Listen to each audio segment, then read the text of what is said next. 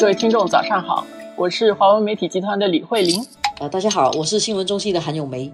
今天来谈这个热腾腾的话题，而且这个是期待已久的。老实说，我从去年下半年哦，就在那边想什么时候大选，我们就在那边准备这个事情。但是大选没有来，来的是冠病啊。对啊，对。后来本来以为更早的时候也还可以选，但是结果后来又出现了一些转折，那么就弄到现在才总算是要选了。对，因为这个时间点上啊，要在阻断期之后，当社会上病毒其实还比较低的时候，大家比较安全出来竞选啊，或者出来走走还比较安全的时候，把它选掉了。因为下来我们也不知道会不会有第二波，或者是其他外国传进来的病例会不会增加，都不知道。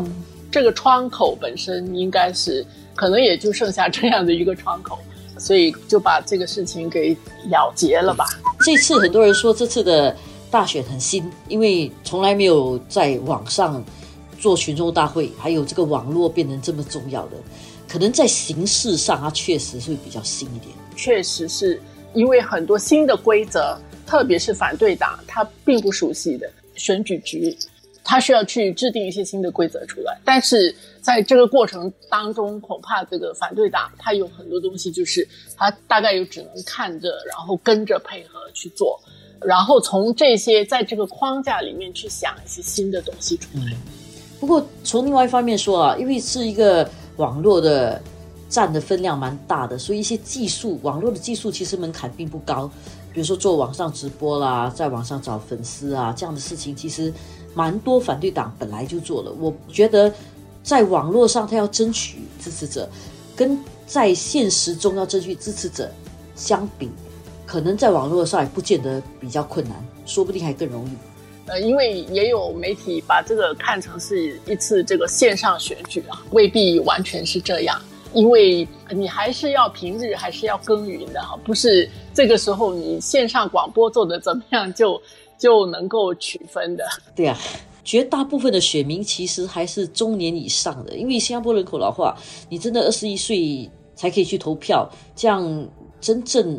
投票的人，绝大部分参与选举可以去投票的人，还不见得是那个网络原住民，可能很多还是两期的，就他也比较习惯真正看到群众大会，真正看到候选人，对那个人要有一个真的那个认识，而不是说只是在网上看你讲话而已。特别是我想说，这次应该是现任的议员本身，如果他是有做耕耘、做工作比较多的话。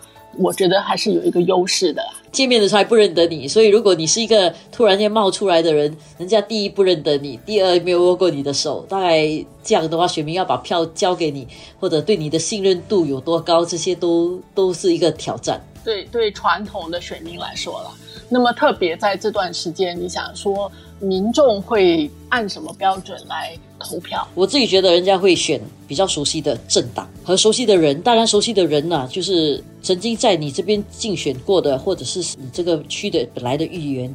然后，如果这两者都没有的话呢，大概就会选择自己比较熟悉的政党。